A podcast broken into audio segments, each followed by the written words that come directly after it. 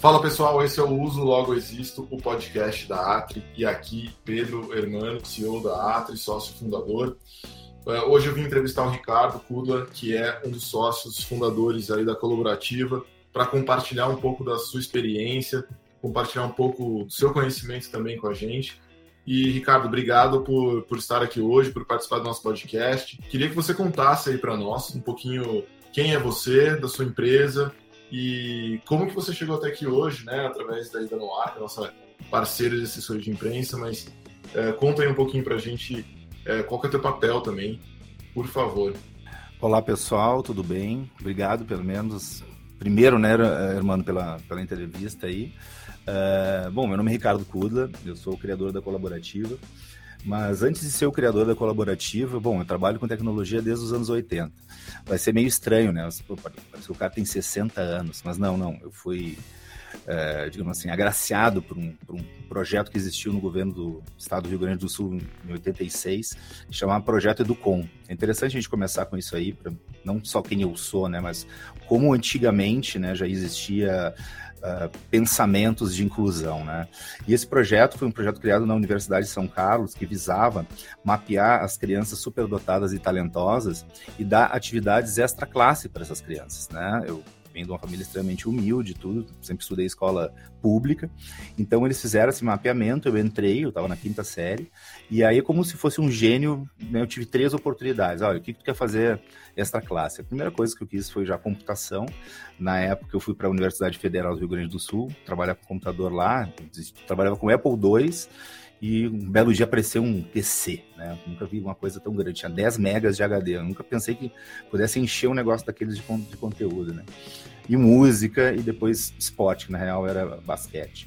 Mas tudo isso, e o projeto era interessante, eles mapeavam essas crianças e faziam essas crianças aprender programação para programar e fazer projetos para crianças com deficiência de aprendizagem, com surdez, e, é, com, cegos surdos, né, e, e, também outras crianças, outros PCDs ali, né. Tudo começou assim, né, e isso sempre ficou dentro de mim e tal.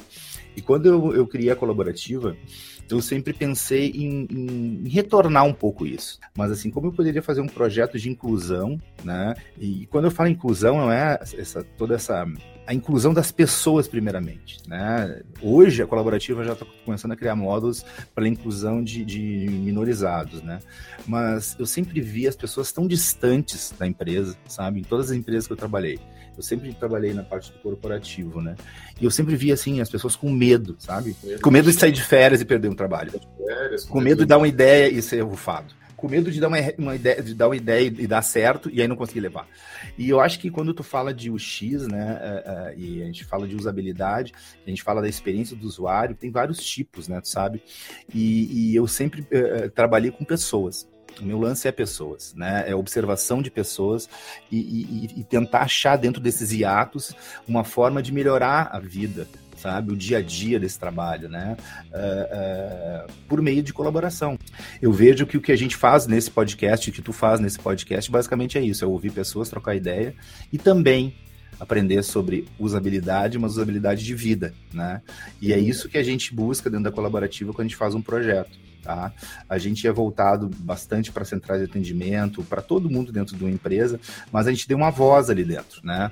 Nós não somos uma rede social, nós não somos uma, uma... A, gente, a gente se considera uma construtora de conhecimento, porque o conhecimento ele é cíclico, né? Ele começa, depois ele morre, aquele conhecimento vem outro que substitui, assim vai indo, né? Não que aquilo ali vai ser eliminado eternamente, mas ele é substituído por outra inform informação que vira conhecimento, né? A diferença de informação e conhecimento é quando um ser humano interage com, com, com ela. Né? Então, assim, e, e, a gente começou em 2010 com o projeto, e naquela época o Facebook recém estava iniciando, né? Então, assim, eu explicar o que, que era colaborativa naquela época, nem eu sabia direito sabe? Eu sabia que eu queria um negócio que não era um LMS, que não era um. Eu, eu achava tudo chato, basicamente. que tem bem a ver com, com usabilidade. Eu achava tudo cheio de botão, muito, sabe, cavernoso, para fazer um, né, um treinamento a pessoa tinha que sofrer. Eu não sabia que aquelas lâminas de PowerPoint, quando tu recebe 300 lâminas, tu tá sendo treinado, tu fez alguma coisa na vida passada, né? Provavelmente tu fez algum mal para alguém, né? Olha o treinamento aí, 300 lâminas de PowerPoint. Então tudo mudou, né? E eu, eu realmente eu, eu tenho, posso te dizer com razão que eu estava certo.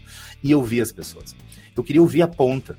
Eu queria ouvir quem é que fala realmente com a gente né? Desde uma central de atendimento até um gerente de banco, até um pessoal de plano de saúde, quem é que fala com a gente? Quais as informações que eles têm? Por que, que o cara vende para a gente um negócio e depois na TV sai outro, e depois quando a gente eh, paga é outro, e depois quando a gente reclama é outro? Nunca notou isso? São quatro informações diferentes dentro da mesma empresa. E eu tô falando de qualquer empresa, sabe? Isso é um erro sistêmico que eu acho que todas as empresas tentam melhorar, né?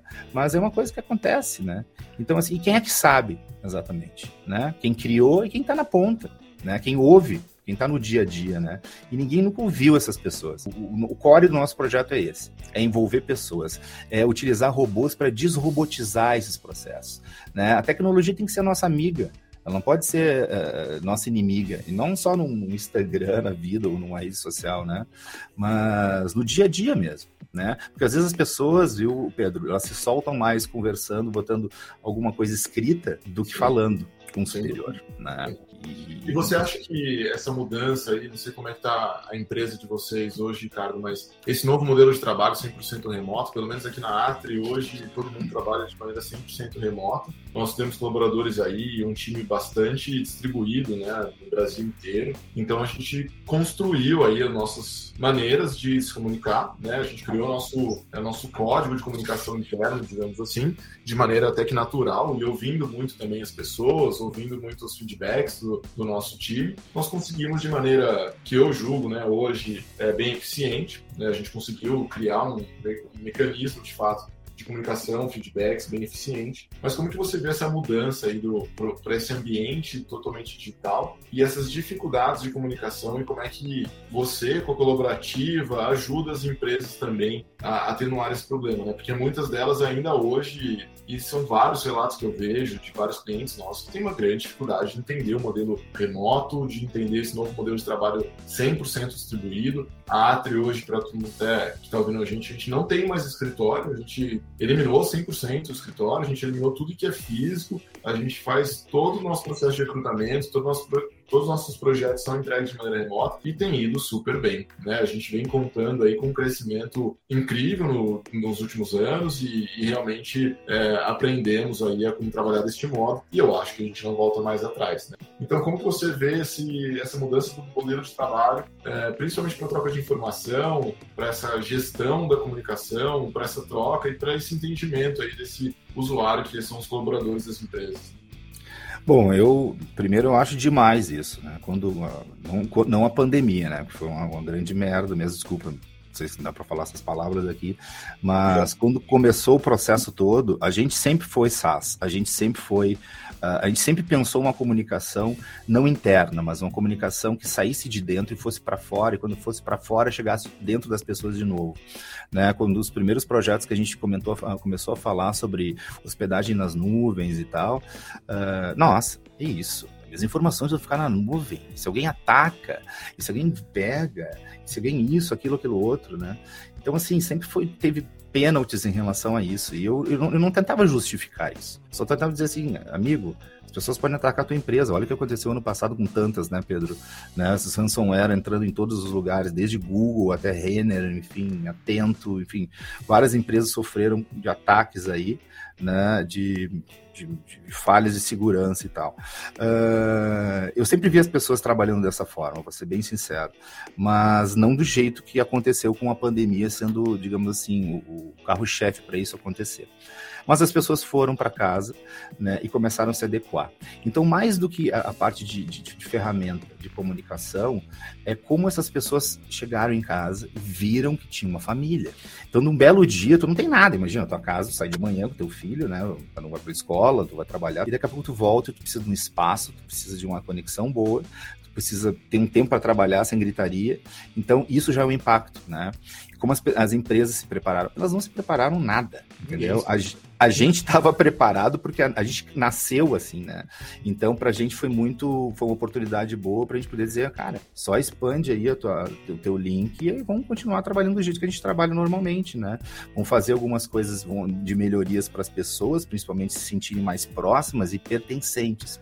Porque quando a gente fala de é, trabalho remoto, né, tem a diferença do home office e do trabalho remoto. Né? Home office é quando tu fica doente um dia, tu vai ah, trabalhar de casa. Mas o trabalho remoto, não, ele é, ele é eterno, ele pode trabalhar remotamente de qualquer lugar do mundo, né? E, e isso para algumas empresas uh, foi um baque porque eles não sabiam o que ia acontecer. E eu vou te dizer, eu não posso abrir né, dados né, confidenciais, mas a maior parte das empresas uh, que, eu, que a gente trabalha, empresas grandes mesmo, tiveram muito pouco impacto em relação a fraude, em relação a tu entende a, a confusão, a roubo, a, a, sabe, a pegar dados pessoais de clientes e tal, muito, quase nada não, não interferiu em nada a vida. Bem pelo contrário, as pessoas ficaram mais felizes, as pessoas estão curtindo trabalhar em casa, elas estão curtindo poder fazer os seus horários. Então, essa revolução foi uma revolução pessoal, de dentro para fora mesmo. E isso, claro, né? Existe o custo operacional, né? Que tu mesmo falou que tá sem, tu não tem escritório. Imagina, eu também tinha escritórios, né? Eh, aqui tinha, a gente tem um, um centro de desenvolvimento em Blumenau. E, e, uma das pesquisas, a gente sempre faz pesquisas, né? desse ano foi, vocês gostariam de voltar, né, para dentro do escritório e tal? Cara, 100% não, né? Mas claro que as pessoas querem se ver às vezes, né? Mas assim, ó, as ferramentas tiveram que se adequar, com certeza. O jeito que as pessoas se comunicam quando saem do, do, do seu trabalho é diferente quando elas estão dentro do trabalho, né? Elas têm uma condução ali dentro. E quando elas foram para casa, pelo menos ao meu ver, elas começaram a ver, pô, mas por que, que não pode ser assim? E aí entra o X, né? Aí entra a experiência das pessoas. Pô, isso, isso pode ser dessa forma. Eu sempre vi, eu chamo canais clandestinos, tá? Mas não, não é nada ruim. Mas as pessoas, quando não tinham força dentro das empresas, elas utilizavam canais clandestinos, como WhatsApp, como Google Drive, né? As informações estavam lá dentro antes, antes da é, antes da, da, da, lei de proteção de dados, as informações estavam dentro, mas pra, eles precisavam passar para fora. E utilizavam esses canais clandestinos, ou seja, ninguém nunca se preocupou em ter uma ferramenta, ter uma coisa só, um repositório com inteligência para poder fazer essa comunicação, para ouvir, para falar, para poder ter esses dados, né? Eu falo dados não é os dados só de uso, é os dados, gente, olha só, está funcionando bem, a gente está precisando aqui de, sei lá, de um microfone melhor, né? De um hardware. Né? Então, assim, poder ouvir as pessoas, porque o investimento é muito menor, né? Mas eu, eu acho que revolucionou, a gente não vai voltar mais para o que era, né? As pessoas todas uh, acharam o seu caminho e muitas das empresas uh, começaram a ver isso como um ganho. Meu Deus, eu tenho um filho que chora. Eu tenho uma mulher, tem uma, eu tenho uma sogra que fica sentada no sofá o tempo todo. Meu Deus do céu, e agora? Vendo novela, ô, sogrinha, tem que baixar o volume. Então, essas adequações, né? Porque né, relacionamento é arte de ceder, né? A gente sabe disso. Então, assim, essas adequações foram necessárias, até para as pessoas não pirarem. Uns fizeram um puxadinho, outros saíram fora. Então, assim o pessoal teve que se virar, mas assim, é, acredito que a maioria, principalmente na parte corporativa, né, que a gente tem acompanhado, é, é, come, conseguiu criar a sua, a sua força e em números, eu não tenho eles preciso aqui, mas assim, tem que cuidar, porque as pessoas estão trabalhando mais do que deveriam, inclusive, né? Também. Isso, o celular é uma... não desliga, o WhatsApp fica ligado. Eu tenho, cara, uma regra, assim, eu desligo modo avião. E nós temos aqui, pelo menos, a gente tem algumas regrinhas, né? Então, pelo menos o WhatsApp é uma coisa que a gente não utiliza de maneira nenhuma, a gente abominou o WhatsApp, é, porque é uma troca injusta, né? Assim, de comunicação, no meu ponto de vista, porque é, quem, o emissor ali da primeira mensagem, pelo menos, ele quer uma resposta imediata, né? E é enviar é, quando se usa no ambiente de trabalho. Afinal de contas, eu estou aqui com você no podcast, passando uma reunião e, e gera essa uma pressão até é, muito grande. Então, aqui, por exemplo, na Atri, nós temos o, os nossos canais de comunicações oficiais, que é o nosso canal do Slack, onde tem uhum. todas as todos os canais dos clientes. É, os clientes também têm seus canais específicos, os nossos times, os projetos, assim por diante. E o e-mail ali, a gente tenta minimizar o máximo possível o e-mail só para grandes formalizações, formalizações com os clientes. E isso tem funcionado bastante bem. E até entrando um pouco nesse, nessas tecnologias de comunicação, Ricardo, você que uhum. tem de comunicação, de, de, tecnologia, mas principalmente cria uma plataforma de comunicação, se eu posso chamar assim, né? Uhum. Ou muito isso. Qual que você acha que é o papel aí dessa eu vou chamar de construção, né? essa construção, uhum. essa construção dessa comunicação e, e qual que é a importância da usabilidade dentro desse processo. Afinal de contas, a gente está falando de pessoas, né? E quando a gente fala de pessoas de fato utilizando algo, isso tem tudo é, é de fato o que é usabilidade nessa interação. E qual, qual que é o grande diferencial, então, você acha, é, da, de um bom processo de usabilidade para essa construção da comunicação efetiva? Eu vou te contar uma história real, tá? E é, foi real mesmo. Os nossos maiores clientes hoje, a gente estava brigando com mais dois dos Big Four, né? E um processo de venda, assim, dentro de uma companhia gigante, ele é demorado. Ele demora de seis a um ano. Já estava um ano e seis meses já processos, indo e vindo, reuniões, e monta, e aquilo tudo. E aí chegou um dia um, um, um arquiteto, né? E não tinha nem lugar para sentar, a gente foi num café, assim, ele falou assim, olha, tu acha que tu é melhor que essa ou outra? Não vou falar nomes, né? Mas eram grandes empresas. Eu olhei para ele, eu já, já tava assim, sabe, exaurido naquele processo. Eu falei assim, cara, porque a gente não é chato, sabe? Porque a gente não é chato, sabe? A nossa, nossa plataforma, ela é simples, ela não precisa de treinamento, ela, ela é menuless, ela não tem menu, ela, não, ela é botão-less. Entendeu? Ela não tem nada. Tipo assim, é uma coisa que. O cara entra lá e se vira bem. Eu levo, não, eu levo a pessoa de A a B, entendeu? Tu pergunta o que tu quer Sim. e eu te dou o que tu precisa. Ponto. É isso que a pessoa quer. As pessoas não, nem mais fazer nada, a pessoa se pega pela mão. É isso que a gente faz, sabe? Essa parte de treinamento. Cara, escreve o que tu quer. Se tu chegar de madrugada, de uma grade quebrada, uma tua casa assaltada, tu vai fazer o quê? Não vai ligar pra polícia se ninguém te roubou. Tu vai ligar pro serralheiro 24 horas, tu vai entrar no Google vai escrever ali, tu vai achar. Da mesma forma. Então, não. assim, não existe uma reinvenção de tudo mais, mas é um processo diferente. Pô, mas se não vier a informação que eu preciso, aí entra a pessoa para ajudar tudo isso. A gente não quer ter suplícios, entende? E essa parte de observação, né? E quando a gente é um criador, assim, a gente quer, não é facilitar a vida das pessoas, a gente quer que a gente quer ser tratado como a gente gostaria, como a gente trata, entende? E quando tu olha numa ferramenta, numa plataforma, tu quer apertar o botão como tu gostaria de apertar ele, sabe? Eu acho que essa coisa da observação é interessante. Claro que as ideias surgem daí e tudo mais, mas só, só existe ideias observando os outros. Né? Por que, que eu tenho que fazer tantas coisas? Por que, que é tão ruim isso e aquilo outro? Então, eu acho que a pesquisa, como tu falou no início, na parte de usabilidade, é importantíssima, sabe? É sentar do lado da pessoa, contar história, falar com a vovó, deixa falar, entende? É nessas pesquisas, é nesse papo aí que tu começa a pegar, sabe, esse âmbar, né? Essa alma de o que que tu poderia melhorar e o que que tu poderia fazer de, de diferente. Porque o negócio só existe se tu resolve um problema, correto? Senão não existe negócio, né? E dentro da usabilidade tu resolve vários problemas, né? Talvez não todos ao mesmo tempo, senão a pessoa funde a cabeça. Às vezes tu também tem que ir aos poucos. Né? Não, peraí, vamos, vamos um pouquinho, vamos deixar um pouco como era.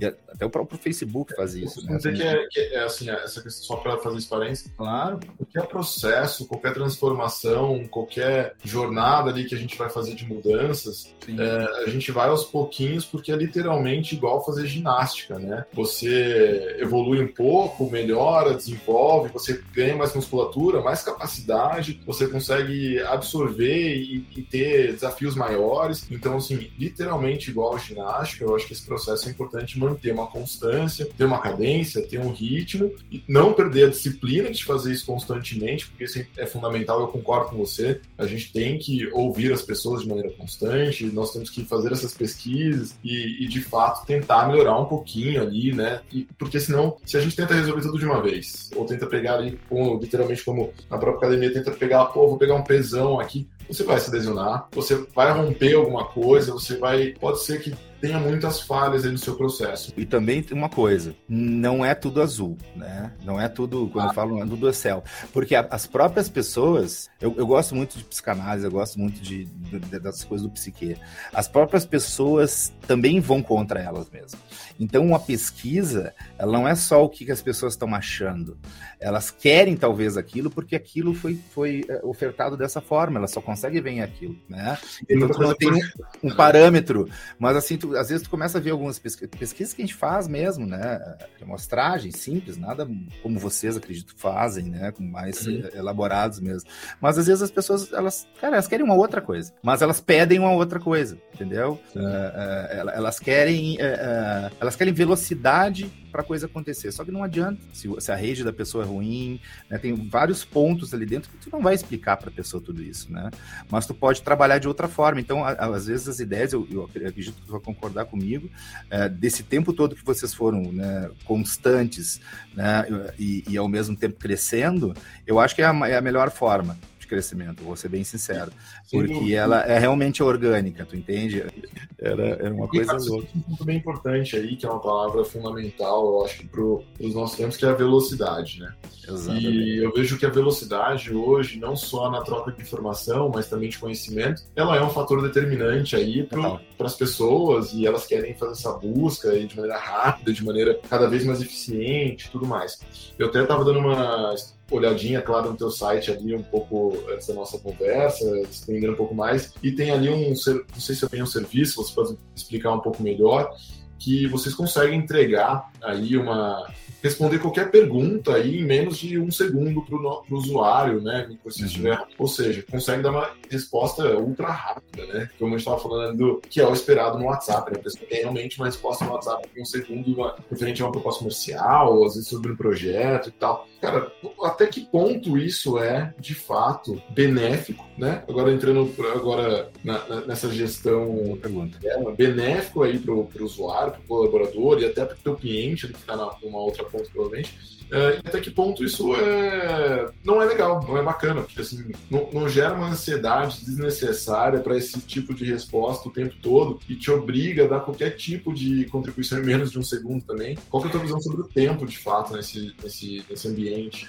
Então, a, a colaborativa, é, não existe magia, tá, para isso. Não existe magia inteligência artificial. As pessoas acham que inteligência artificial, é, é, tu bota ali dentro e já sai esperto. Ela é uma criança, é um bebê, tem que alimentar ela, né? E o que, que a gente faz? A gente faz uma análise de dicionários, de tudo mais, mas normalmente dentro de uma companhia, dentro de um qualquer empresa, tem muita informação em clash, muita informação que se bate, muita informação cruzada, muita informação ruim, muita informação. Então, assim, a primeira coisa, e por incrível que pareça, eu tô falando a verdade mesmo, é começar a limpar isso, é começar a tirar as coisas, né? O Fernando Pessoa falava que a arte de escrever, de cortar palavras, basicamente é isso é tirar as coisas, né? Hoje em dia, eu vou ser bem sincero, cara, não tô falando mal do Google, porque, pô, o Google tá na nossa vida o tempo todo. Mas para mim encontrar uma informação que eu quero específica dentro do Google é um parto, é um parto. As quatro primeiras páginas é só uh, de, de sabe, mandam para lugares próximos ou, ou, ou, né, ou são, digamos assim, anúncios e tal. E já foi uma fonte de pesquisa boa. Tem outros sites que são mais para pesquisa, tu entende? Para pesquisa mesmo. Eu acho que tu, tu viu uma coisa que é bem interessante, que é essa coisa da pressa, não é pressa. Quando tu tá trabalhando, tu precisa. Ninguém confia numa barra de busca normalmente, tá? E a gente, com a colaborativa, a gente mudou isso, sabe? Dentro das empresas que trabalham com a gente. Quando eu falo que a gente responde um, uh, traz uma resposta em menos de um segundo, uh, essa resposta pode estar errada, pode ser uma resposta errada. E a pessoa que viu ali dentro vai dizer, olha, isso aqui tá errado, não é mais isso aí, né? E ele mesmo vai conseguir passar para o pessoal, dizer, olha, isso aqui não, não, não, procede. E o pessoal de dentro da comunicação interna vai conseguir fazer essa correção. Isso nunca aconteceu antes. Imagina uma carga para um, um, um setor de comunicação de ter que revisar todo o conteúdo. E aí tu começa a pensar em empresas grandes que vão comprando outras. Aí tu é um banco, tu comprou outro banco, tu comprou outro banco, tu comprou uma fintech. Imagina Sim. a quantidade de informação que está vindo, a gente é abarrotado por isso. Então um as pessoas... Só, só trazendo um pouco da nossa da experiência que eu tenho, tive uhum. recente, estamos vivenciando isso hoje, né? A gente construiu esse ambiente 100% remoto de trabalho e é de fato é um trabalho remoto, né? A gente pode trabalhar de, fato em qualquer lugar. Nós construímos nossa pequena base de conhecimento, né? A gente criou ali no Notion, então uma uhum. ferramenta, né, que está na moda aí, né, para organização de conteúdo e tal. E aí hoje eu já vejo que como tem muita gente colaborando, muita gente colocando informação, muitas trocas, a coisa também se perde. Então, realmente tem informações conflitantes. Não só se perde, mas como se torna difícil de encontrar algumas, algumas informações. E o que é mais, o que é mais incrível, né? Que a gente faz um esforço grande de, de reunião dessas informações, de centralização dessas informações, mas ao longo do tempo, esse organismo que é praticamente vivo, ele acaba sendo completamente conflitante.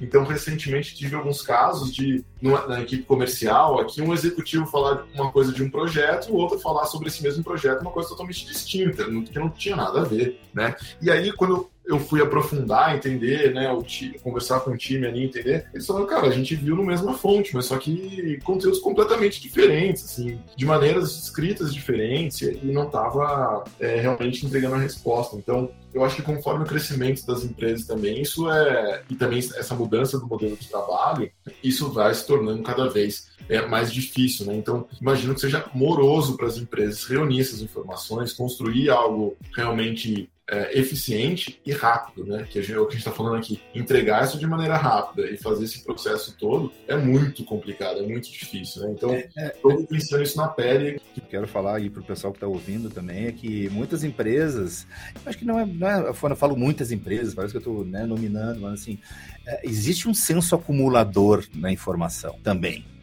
Tu entende? Para que vão botar fora aquilo? Só, olha, é. não presta isso aqui, não. E eu, e eu sou assim, eu sou direto assim, gente, olha só. Isso não isso tá, vai dar mais dor de cabeça do que vocês vão ser. Mas isso demorou tanto tempo, eu sei que demorou, mas assim, tem essa outra. Mas só tem um parágrafo. Exato. Em um parágrafo, tu consegue dizer tudo que tu precisa dizer do que oito. As pessoas não leem, né? As pessoas não. não... E não é só o tempo, mas eu queria só voltar para responder a tua pergunta da velocidade, sabe? Quando a gente trabalha com a colaborativa, a velocidade ela é importantíssima para saber se está certo, se está errado né? Para a coisa estar tá ali na hora, né? E para a pessoa pelo menos saber o que está falando.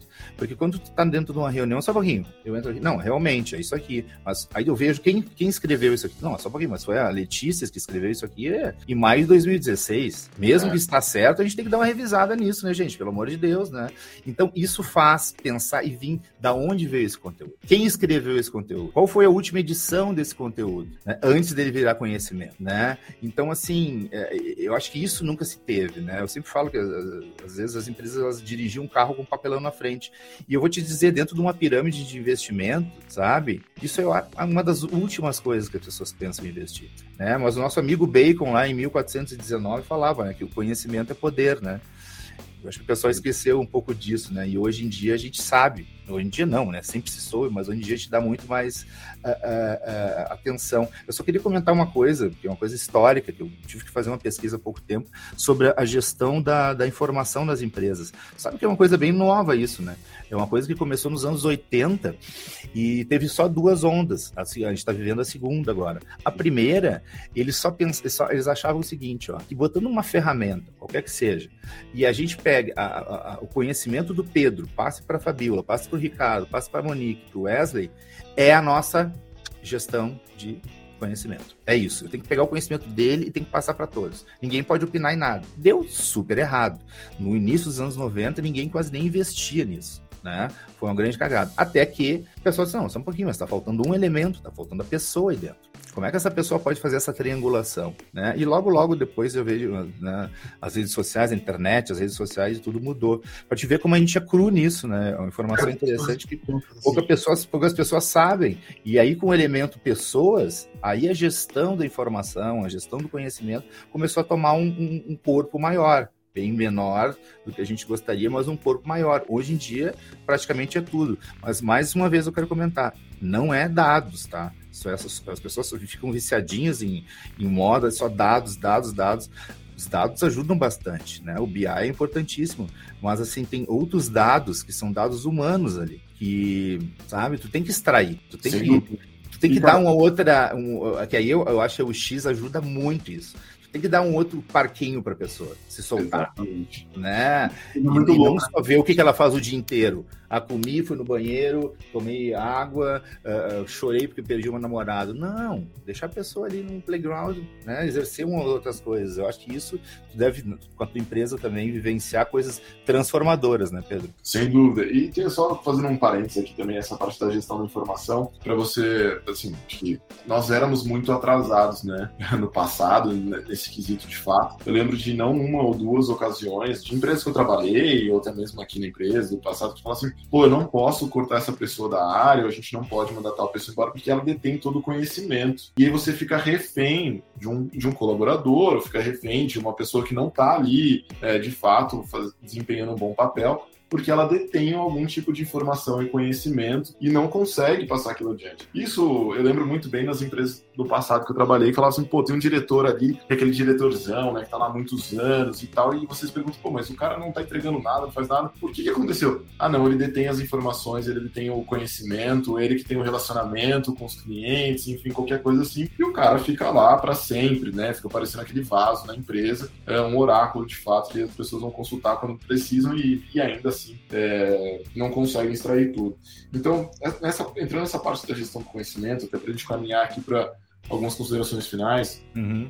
Eu vejo que a, a, usabilidade de fato é importante e as pessoas não se dão conta aonde a usabilidade entra nisso tudo, né? É, até para tangibilizar um pouco isso aqui, a usabilidade ela acontece em diversos ambientes de diversas maneiras, né? Então, desde o meu trato, de, o modo como eu me relaciono com meus colaboradores, com meus consumidores, um processo de uma empresa, é, todos os processos de uma empresa, né? Tudo aquilo eu consigo ter um processo de usabilidade, ou seja, as pessoas interagem com aquilo ou interagem entre si é, utilizando algum meio. Então, aí eu consigo ter é, sempre teremos alguns problemas e sempre teremos melhorias e a gente consegue. Graças a Deus, senão a gente não tinha trabalho. Exatamente. a gente precisa. É, a gente busca, né, pelo menos sempre melhorar. Claro, então, e é isso, assim, o que eu. Muita gente, é, por mais que a gente vem, temos falado muito sobre isso nos podcasts, a gente tem tratado bastante, a gente fala muito com os clientes, mas ainda assim as pessoas não conseguem entender o que é essa usabilidade. E você resumiu muito bem agora há pouco assim, pô, a usabilidade é de fato é esse entendimento que a gente tem sobre as pessoas. É escutar as pessoas, escutar as histórias delas, ver as necessidades, ver as dores, ver como é que elas querem ser representadas ali, como é que elas estão, como é que elas se veem ali dentro daquele processo também. E isso é importante. E isso tem aplicação para tudo, né? Então, hoje a gente foca muito no processo de usabilidade para tecnologia, né? Que fala, pô, Sim. o cara clicar aqui, vai clicar ali, vai entrar numa página, vai pegar, clicar no menu. Look e vai... É só isso aí. Eu tive um sócio que já não está comigo. Ele falou assim: Kudla, uh, eu vi agora uma, uma revista agora aqui americana que mais de 15 milhões de pessoas vão ser demitidas no ano que vem por conta de robôs. E eu, meu Deus do céu, é isso? Claro, a gente tem que investir em robôs. Eu disse: não, a gente tem que investir nas pessoas. Esse monte de gente vai ficar sem emprego. E não porque sem emprego, eles têm coisas dentro deles. Eles têm informações valiosíssimas, entende? Eles têm jeitos legais que possam vir a, a pensar o futuro, porque o futuro, né, ele não é uma coisa cheia de botões e, e é, as pessoas, né, é, o futuro é a experiência que também já se viveu e que a gente está vivendo de novo. A própria pandemia nos mostrou isso na cara, né? Desde luz de velas a tipo assim, a ter que se comunicar, Vai ter que falar, ter que conversar com as pessoas de novo, né? Então, assim, eu só, eu só quis corroborar contigo em relação a isso, porque eu achei interessante, e, e para as pessoas que estão nos ouvindo aqui, é, é, saber que existe a cultura, existe o look and feel, existe a parte tecnológica, mas existe a contar histórias e não deixar essa informação presa dentro passar para frente e ver o que, que acontece, sabe? E retornar depois com uma coisa né, nova. Eu acho que está bem correto mesmo na tua. Na tua e até, eu vou, só para fechar aqui essa história do, nosso, do meu amigo tiozão.